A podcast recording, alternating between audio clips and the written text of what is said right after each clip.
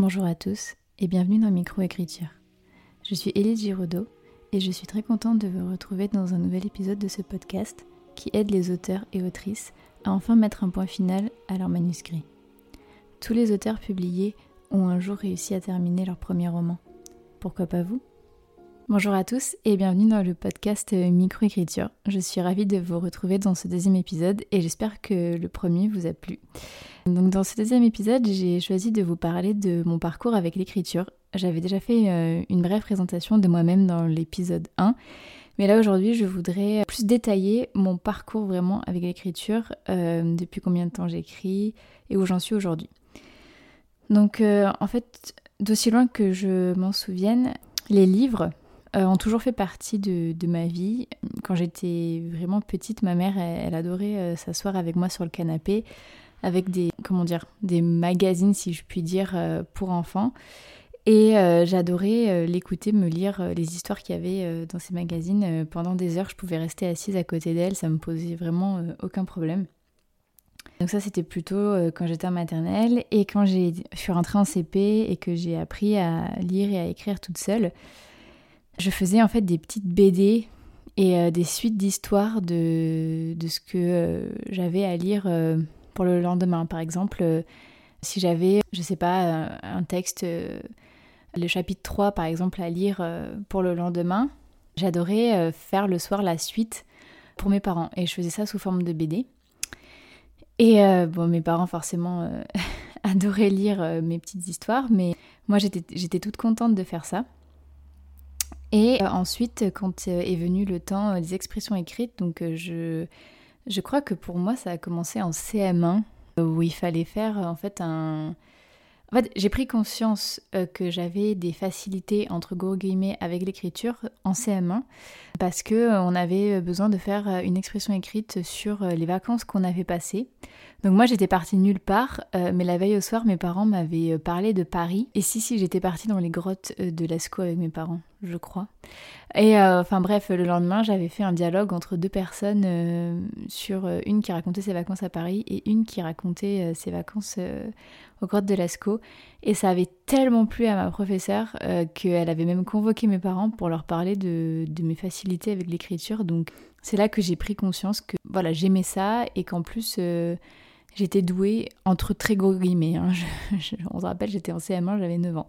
Mais voilà, donc euh, ça a commencé comme ça. Et ensuite, du coup, bah, quand il y avait euh, au collège ou euh, au lycée, il y avait des... au collège, je crois que c'est encore des expressions écrites. J'avais, j'avais toujours des, bonnes notes. Mais après, au lycée, voilà, on peut choisir entre le commentaire de texte ou ou l'expression écrite. Alors, je parle de ça, j'ai eu mon bac en 2012, donc Peut-être que maintenant ça n'a plus rien à voir, mais en tout cas moi à l'époque c'était comme ça. Et du coup je prenais toujours l'écriture d'invention et jamais le commentaire de, texte, de texte pardon, ni la dissertation. Et j'arrivais toujours à, m'en sortir avec euh, des, euh, entre des 13 et des 16 sur 20. Donc euh, ça me suffisait. Et voilà.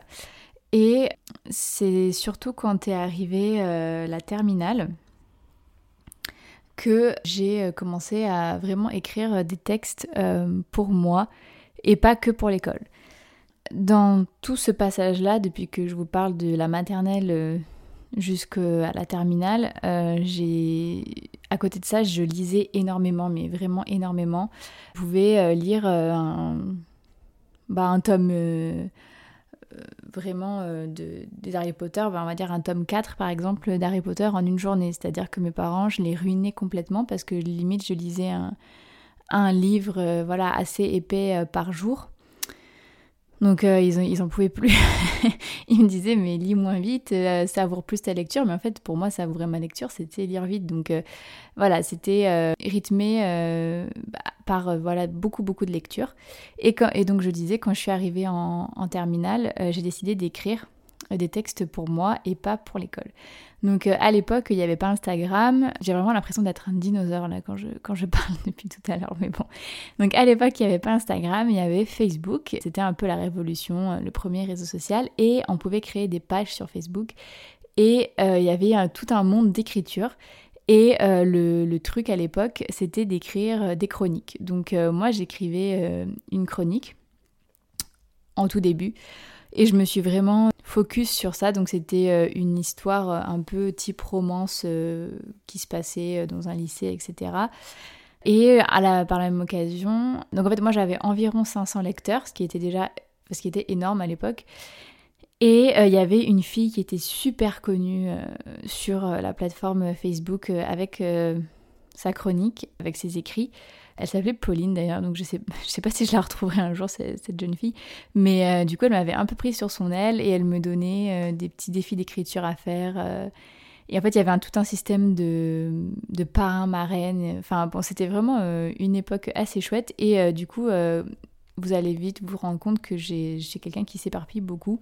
Et donc, j'ai commencé à m'éparpiller et à écrire plusieurs chroniques entre guillemets, en même temps. Donc euh, j'avais ma chronique principale euh, que j'avais, sur laquelle je m'étais focus quand même, je pense, pendant au moins une vingtaine de, chapitres. Donc je postais euh, un chapitre tous les deux jours à peu près. Donc c'était vraiment du premier jet, hein. il n'y avait pas de relecture, il n'y avait pas de... il n'y avait pas de travail spécial sur, la, sur le texte, hein. c'était j'écrivais et poste, je publiais. Et du coup, j'ai commencé à écrire voilà donc plein d'histoires en parallèle. Et euh, du coup, ça, ça s'essoufflait un petit peu parce que euh, bah, forcément, quand on, se, quand on est sur plein de projets en même temps, euh, bah, il n'y en a aucun qui avance. Et en plus, voyant que j'avais des bons retours sur ma chronique principale, je m'étais dit, mais en fait, j'ai j'ai trop envie d'écrire un roman. sachant qu'il faut savoir que depuis le collège, j'avais dit à ma mère que je ferais des études littéraires parce que je voulais devenir écrivaine.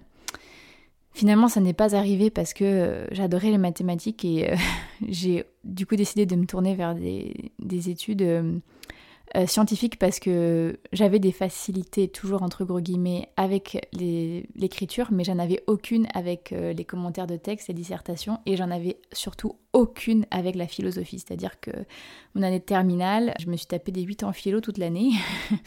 Donc vraiment pour moi, les études littéraires, c'était euh, c'était pas possible.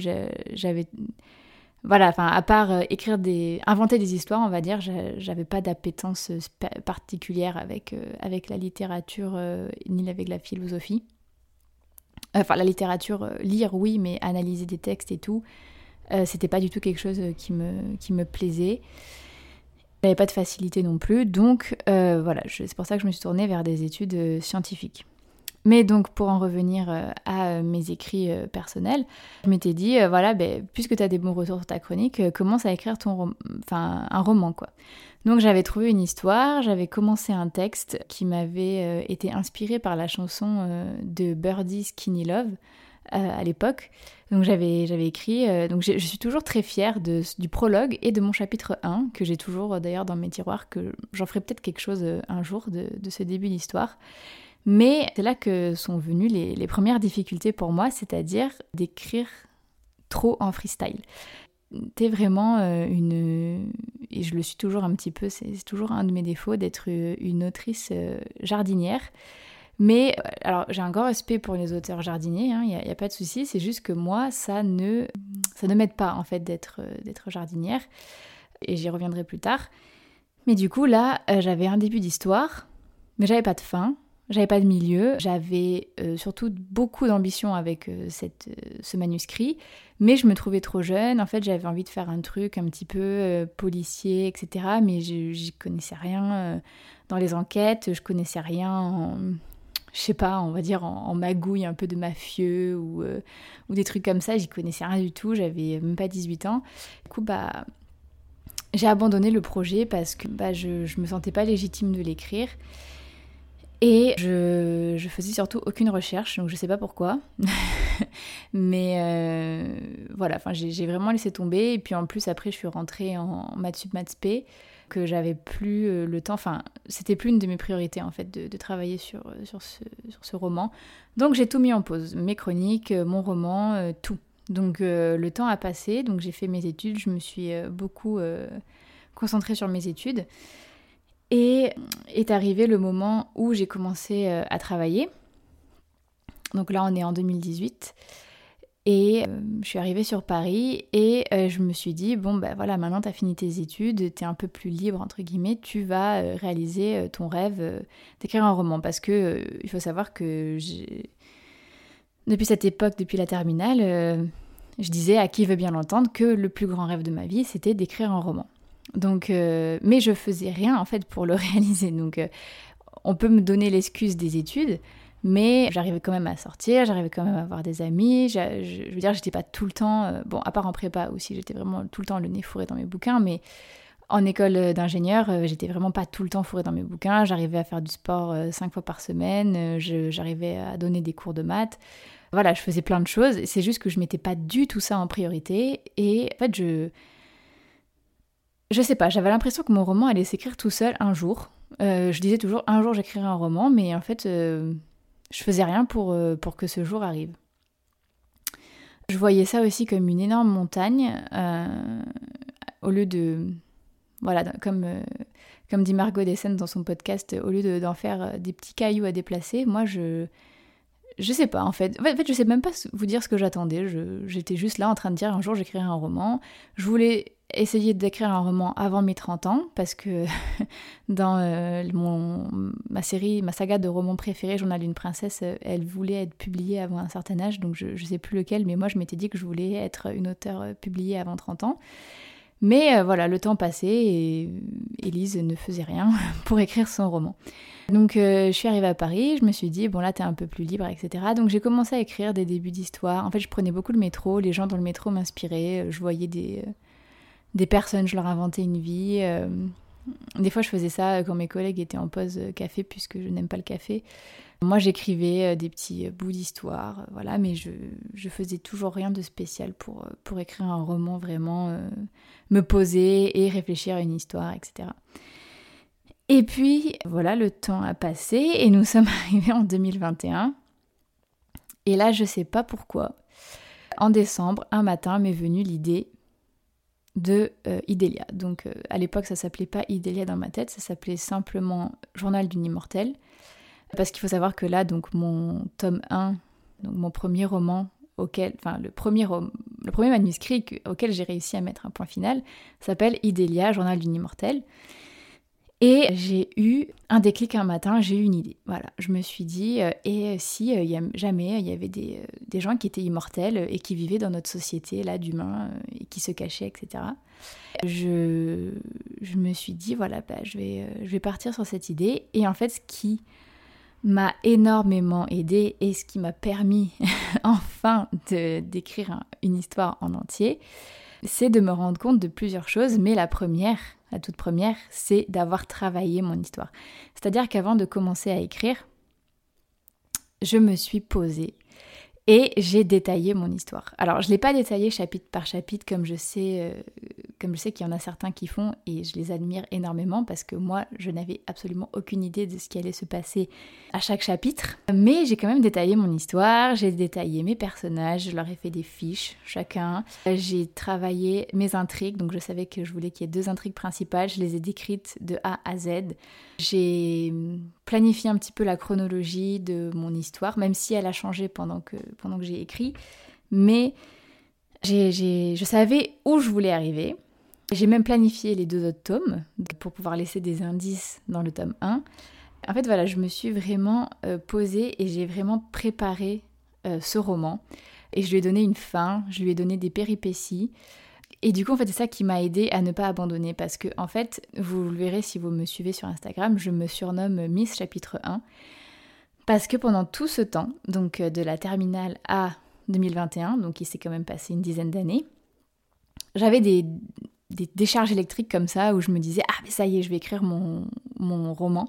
Et en fait, j'écrivais le chapitre 1 d'une histoire et je m'arrêtais là. Et en fait, j'ai tellement de débuts d'histoire, j'ai tellement de chapitres 1 qui n'ont pas de fin, que vraiment c'était ça mon, mon gros problème c'était d'avoir. En fait, j'ai plein d'idées de début d'histoire, mais je leur donne pas de fin. Et en fait, c'est là, c'est ça qui a tout changé pour moi et qui m'a permis de me débloquer. Donc, dans un premier temps, c'est préparer mon roman et je l'ai préparé pendant bien, euh, je dirais pendant plus d'un mois avant de, me commencer, de commencer à écrire. Bon, j'avais quand même écrit le chapitre 1, on ne déroge pas à la règle, mais parce que j'avais vraiment cette idée en tête, voilà, parce que c'est toujours les chapitres les plus faciles à écrire pour moi, les chapitres 1. Donc je voulais me décharger de, ça. Mais après tout le reste, j'ai vraiment euh, beaucoup travaillé euh, bah, mon, roman euh, en entier avant de, l'écrire. Ensuite, autre chose qui a fait que j'ai pu finir mon, bah, ce manuscrit, c'est de me rendre compte que mon premier jet serait jamais parfait parce que j'avais aussi ce défaut de vouloir en fait écrire mon roman et que ce soit mon roman final. Donc j'ai vite compris que ce serait impossible parce que à moins d'être un génie et je pense qu'il y a certains auteurs qui doivent y arriver, mais moi j'ai plein de, défauts dans mon écriture. Je mets des parenthèses partout.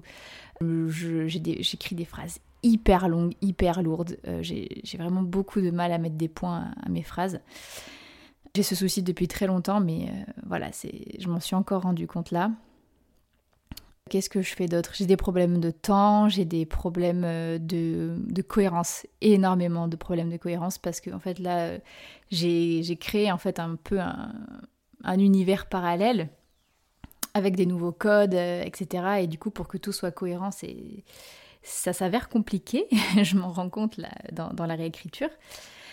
Mais du coup, voilà, j'ai compris aussi que voilà, être bloqué dans son manuscrit pour en fait, par exemple, rejoindre, pour que deux scènes se rejoignent euh, et de pas avoir ces scènes de transition, bah c'était pas grave, ça voulait pas dire que j'allais pas réussir à terminer mon roman. En fait, j'ai fait preuve de beaucoup de bienveillance pendant euh, cette, cette écriture, de bienveillance envers moi-même.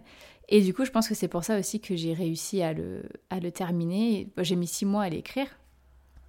Mais je pense que c'est parce que en fait, je me suis, je me suis pas auto-flagellée en, me, en fait, en, rencontrant les difficultés. Je me suis pas dit, ah ben, si tu rencontres ces difficultés, c'est que t'es nul, donc arrête d'écrire.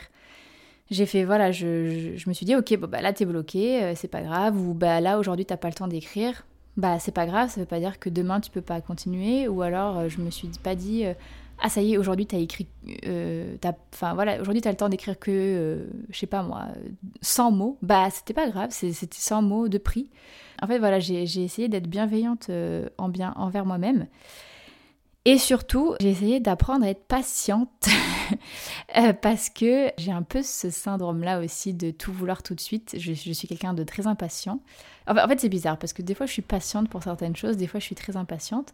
Mais je pense que le fait d'avoir fait du sport, donc vraiment, voilà, ça n'a rien à voir. Mais euh, comme je le disais dans ma présentation euh, dans l'épisode 1, je fais énormément de, sport et je fais du sport depuis 7 ans. Et en fait, à la base, j'avais fait du sport pour euh, transformer mon physique parce que j'avais envie d'avoir un physique euh, athlétique.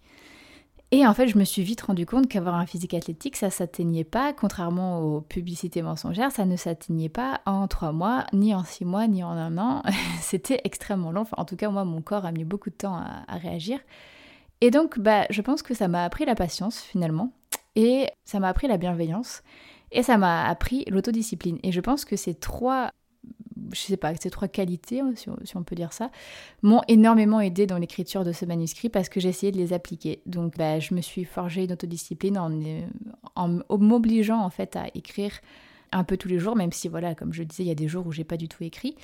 Si ces jours, euh, voilà, je, je n'écrivais pas ou j'écrivais des trucs moyens, ben, je me disais c'est pas grave, tu arrangeras ça à la réécriture, donc voilà de la bienveillance et de la patience parce que bah, on peut pas euh, écrire euh, un premier roman comme ça euh, en, un mois. On peut pas avoir un premier jet, une réécriture et l'envoyer aux maisons d'édition. C'est impossible. en tout cas pour un premier roman. Après, je pense qu'il y a des auteurs qui en ont tellement écrit que voilà, bah, ça y est, eux, peut-être même en deux semaines, ils ont bouclé bouclé le truc, pardon. Mais moi, voilà, j'ai un emploi à côté, euh, j'ai voilà le, sport, euh, j'ai aussi, bah, comme tout le monde, des, problèmes personnels. Du coup, bah, c'était pas possible pour moi d'aller aussi vite que je l'aurais souhaité, mais voilà, ça, avance. Je, suis contente de mon parcours, je suis contente que, que tout ça avance bah, mon, parcours avec l'écriture, voilà où j'en suis. Je pense que ce qui m'a aussi aidé, c'est euh, de, pendant plusieurs années, voir euh, beaucoup de films et de séries que je n'avais jamais vus. Donc ça s'est produit grâce à mon copain qui est un grand cinéphile, qui m'a montré énormément euh, de films et de séries et pu puiser de l'inspiration, donc bien sûr sans copier, mais euh, j'ai pu énormément euh, voilà, avoir des, univers, euh, faire des parallèles entre certains et voir un petit peu et décortiquer comment fonctionnent certaines histoires. Et je pense que ça m'a beaucoup aidé à créer mon univers et aussi mon aventure en fait. Donc voilà, ne pas négliger également la lecture ou, regarder des films et des séries parce que ça peut énormément aider à construire sa propre histoire. J'ai aussi essayé de ne pas m'éparpiller parce que en plein milieu de mon mon écriture de, de, mon premier jet, j'ai une idée d'un roman policier, vraiment une idée très très présente et une idée très détaillée, très aboutie. Donc euh, une idée d'une histoire en entier, hein, avec le début, euh, le milieu, la fin. Et je me suis forcée et je me suis canalisée, à, enfin et voilà, forcée à ne pas l'écrire. Donc j'ai tout noté dans un carnet, j'ai écrit le chapitre 1, voilà. pas pendant le premier jet, mais quand je l'ai eu terminé, je me suis laissé euh, une semaine de pause où j'ai écrit le premier, jet de cette, le premier euh, chapitre pardon, de cette idée de roman. Mais voilà, je l'ai laissé en pause et je me suis dit que je l'écrirais bah, soit après euh, la fin de ma trilogie, soit entre le tome 1 et le tome 2, pendant que j'aurais envoyé le tome 1 aux maisons d'édition. Voilà, j'ai aussi essayé de ne pas m'éparpiller. En fait, tous les défauts que j'avais avant, j'ai essayé de ne pas les reproduire en prenant beaucoup de recul sur moi-même. Et je pense que c'est grâce à ça que euh, j'ai réussi à mettre le point final au premier manuscrit de, ma vie.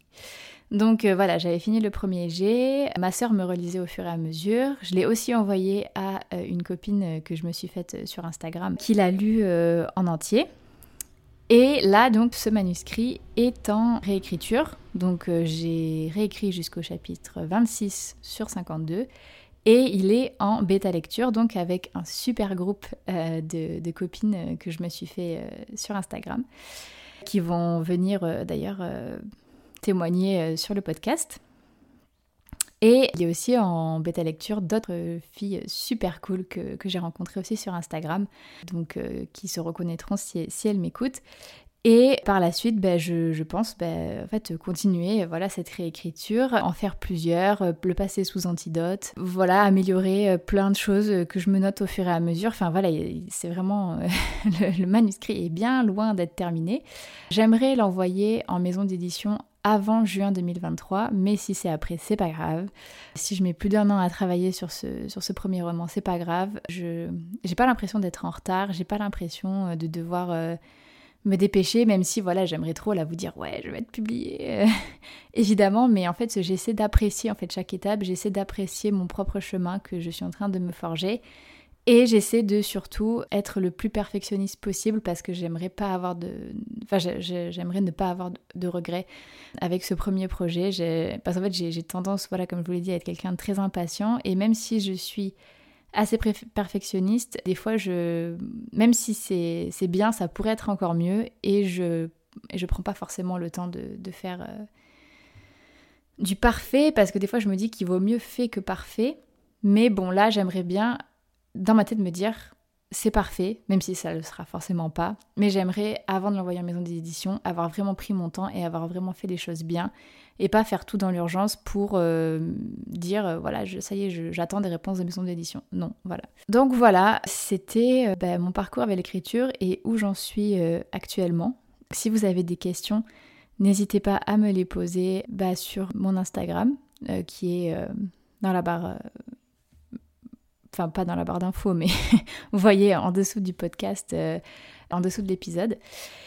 Et voilà, j'espère qu'en savoir un petit peu plus sur euh, mon parcours complet avec l'écriture euh, vous a plu et vous aura intéressé.